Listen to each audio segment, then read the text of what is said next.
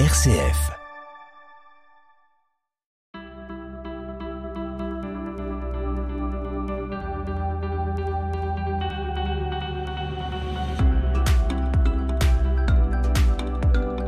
Il n'y a pas de parents parfaits. L'émission des familles sur RCF, réalisée avec la Maison des familles La Halte des parents de Marseille. Ils s'aimèrent et eurent beaucoup d'enfants.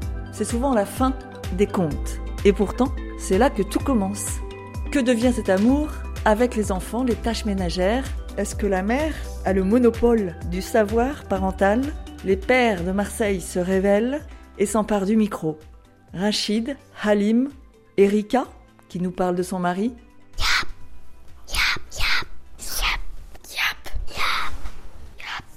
Pascal, on peut le dire que vous êtes en arrêt maladie. Du coup, vous êtes beaucoup plus chez vous. Et qu'est-ce qui a changé? Je suis plus dans les tâches ménagères qu'avant. Et j'ai plus de temps consacré à mes enfants, les sorties d'école, euh, les emmener à l'école le matin. C'est un truc que je pouvais pas trop faire. Vous avez découvert euh, quelque chose en les amenant à l'école? Est-ce qu'il y a un, un nouveau sentiment qui est apparu ou... Non, non, non, non, j'ai rien découvert. Non, mais euh, ça me fait plaisir en fait d'y aller à, à chaque fois. Euh, les petits, la petite, euh, dès qu'elle me voit, oh papa, c'est comme quand j'arrive à la maison du travail. Ça, en fait, je, re- je retrouve ce que ce que j'avais quand je rentrais du travail. C'est-à-dire euh, le câlin, la, la joie de me voir. Alors que les autres, euh, non, non. Non, non, non, non. Même la grande au collège, je vais la chercher. Des fois, elle rentre normalement en, en bus, mais des fois, elle, elle sort un peu plus tôt. Elle m'appelle. Est-ce que je peux, est-ce que je peux venir avec vous? Je dis, pas de souci. Elle nous rejoint à l'école maternelle et on rentre ensemble. Et est-ce que là, il y a des conversations que vous n'aviez jamais eues avant? Sur le chemin de l'école On parle, je parle beaucoup de ce qu'ils ont fait à l'école. Je leur demande. Avant, j'avais pas trop le temps de poser ce genre de questions.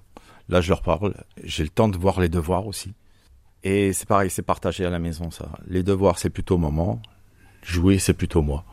C'est voilà. Je suis plus dans le jeu. Et la cuisine? La cuisine, c'est moi quand euh, maman est pas là.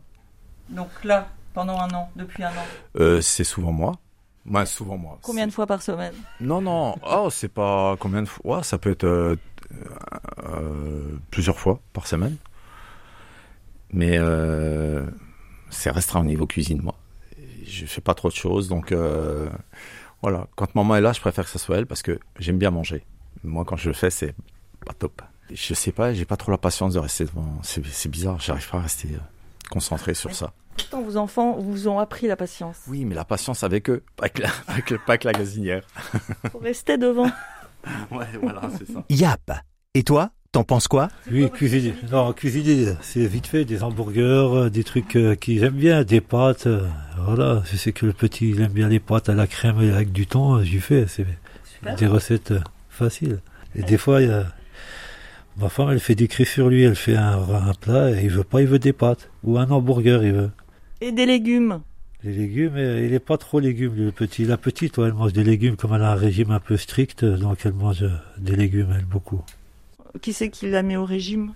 En fait, c'est, elle a une maladie euh, génétique, en fait, et ses repas, ils sont pesés, et tout ça, c'est, c'est, c'est calculé. C'est plutôt elle, sa mère, qui s'en occupe. Moi, pour le calcul des aliments, j'ai pas le temps d'ailleurs. Puis en plus, il faut qu'elle prépare le panier repas tous les soirs pour le lendemain pour l'école.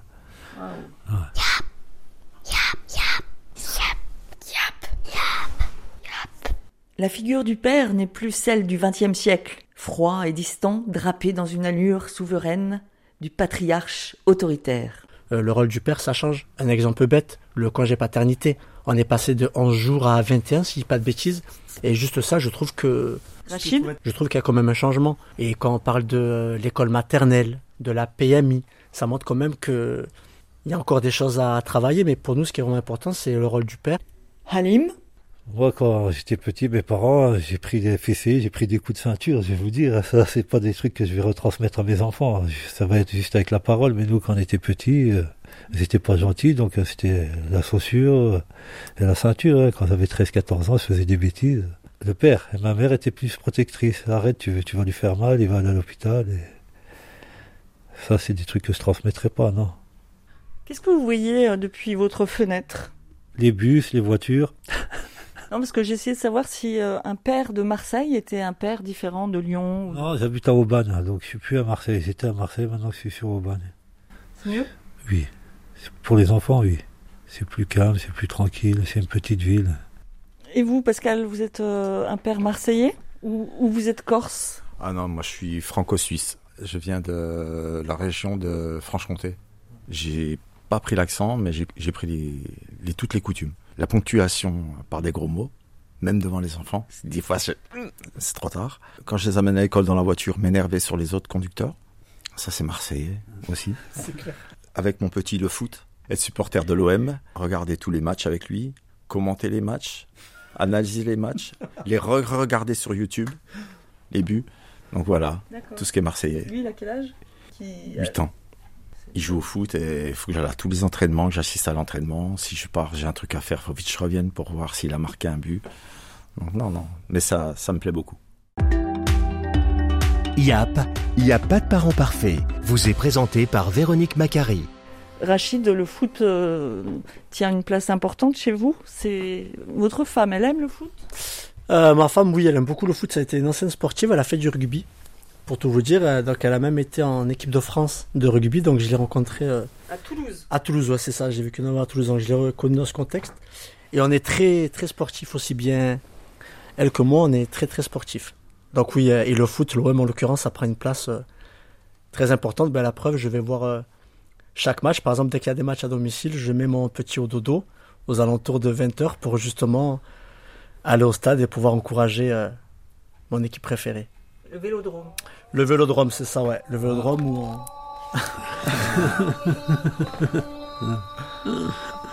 Au niveau filles-garçons, est-ce qu'ils ont le droit de faire la même chose? Une fille peut faire du sport, elle peut sortir quand elle veut. Oui, une fille peut sortir, non, ils sont trop petits, mais faire du sport, elle, fait du sport, le petit fait du sport, il n'y a pas de problème, ils peuvent. Après, plus tard, euh, peut-être sortir toute seule, la petite, euh, je suis un peu. Quand elle sera grande Oui, je sais pas, je ne suis pas posé la question, mais je pense que ce sera plus restreint pour la petite. Parce que ça, c'est une question importante, de savoir est-ce que votre fille aura les mêmes droits que le, ses frères oui, après, c'est une question de confiance. Après, euh, ma petite, elle, elle, parle beaucoup avec sa maman. Euh, elle dit tout. Donc, euh, après, c'est une question de confiance. Je pense qu'elle pourra sortir, qu'elle aura les mêmes droits que son frère. faut voir plus elle grandira, si elle commence à cacher quelque chose ou à mentir. Là. Yap. Et toi, t'en penses quoi? Erika est-ce que vous étiez satisfaite de l'éducation de vos parents? Alors moi je viens d'une famille nombreuse, nous étions 11 enfants, je suis la neuvième et j'ai eu des parents dysfonctionnants. Je rêvais d'être fille unique et j'ai eu une fille unique. Et a priori d'ailleurs quand j'étais enceinte, je me disais pourvu que ce soit une fille et pas un garçon parce qu'il me semblait que c'était plus facile d'éduquer une fille aujourd'hui qu'un garçon. Je m'explique. Tout ce que les garçons peuvent faire, c'est valoriser donc si ma fille allait faire quelque chose que les garçons font, il n'y avait aucun problème. Je me disais que personne va lui dire euh, il faut pas euh, grimper aux arbres, admettons que ce soit quelque chose euh, que les garçons font et pas les filles. En revanche, si j'avais un garçon, je me suis dit la société va être beaucoup plus difficile avec lui si je l'élève de manière féminine, admettons qu'il soit féminin, qu'il ait des envies de danse classique ou de mettre du vernis à ongles. Donc je me disais, ça va être compliqué, vaut mieux que ce soit une fille. Voilà, ça c'est. Et si la fille veut pas mettre de vernis à ongles et veut jouer du métal C'est pareil. Enfin, je veux dire, euh, il me semble que la société l'accepte aujourd'hui.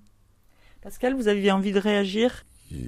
J'ai la même approche sur les jeux, sur. Euh, si mon fils veut faire de la danse, ben, il va faire de la danse. Ses deux sœurs font du hip-hop, de la danse hip-hop. À un moment, il voulait en faire. Bon, après, au niveau des plannings, c'était compliqué parce qu'il faisait déjà du foot. Et voilà, c'était compliqué, mais moi, il n'y a aucun problème sur ça. Yap. Et toi, t'en penses quoi? En tant que père idéal, à votre avis, qu'est-ce que vous pourriez améliorer? Je suis pas très patient, moi. Mais là, plus il grandit, le petit, ça commence à, être un peu difficile aussi.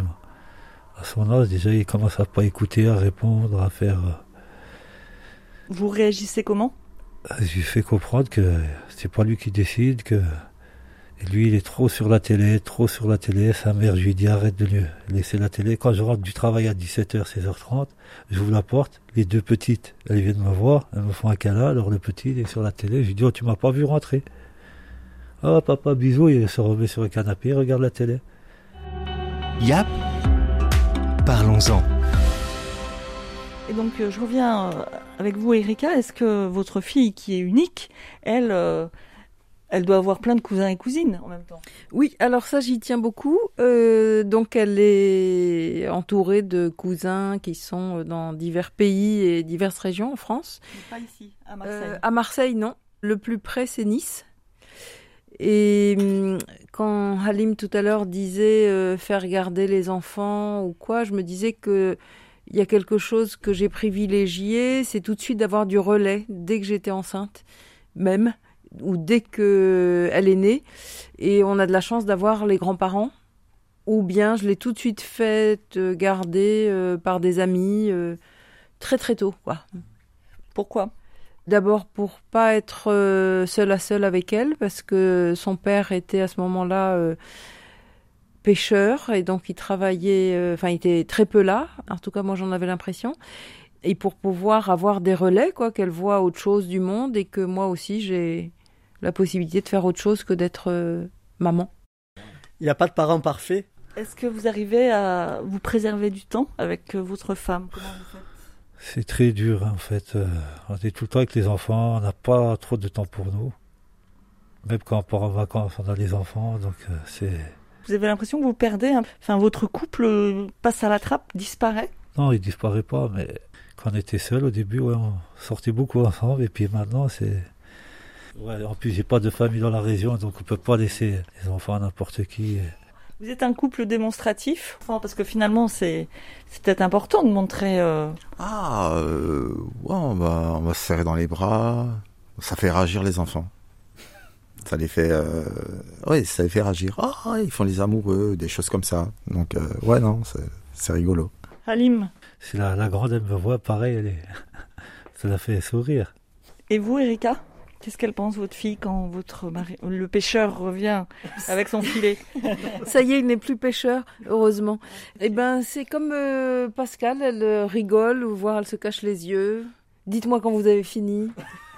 La gênance. La, gênance. Voilà, non, c'est plutôt euh, assez joyeux de ce point de vue-là. Pour conclure, euh, Rachid, à la halte des parents, à la maison des familles de Marseille.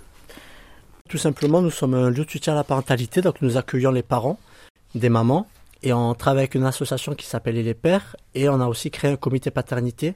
Ce sont euh, trois papas qui viennent une fois tous les deux mois, et on échange avec eux sur ben, le rôle du père euh, dans la société. Ça peut être aussi sur ben, qu'est-ce qu'on peut faire à l'alte des parents.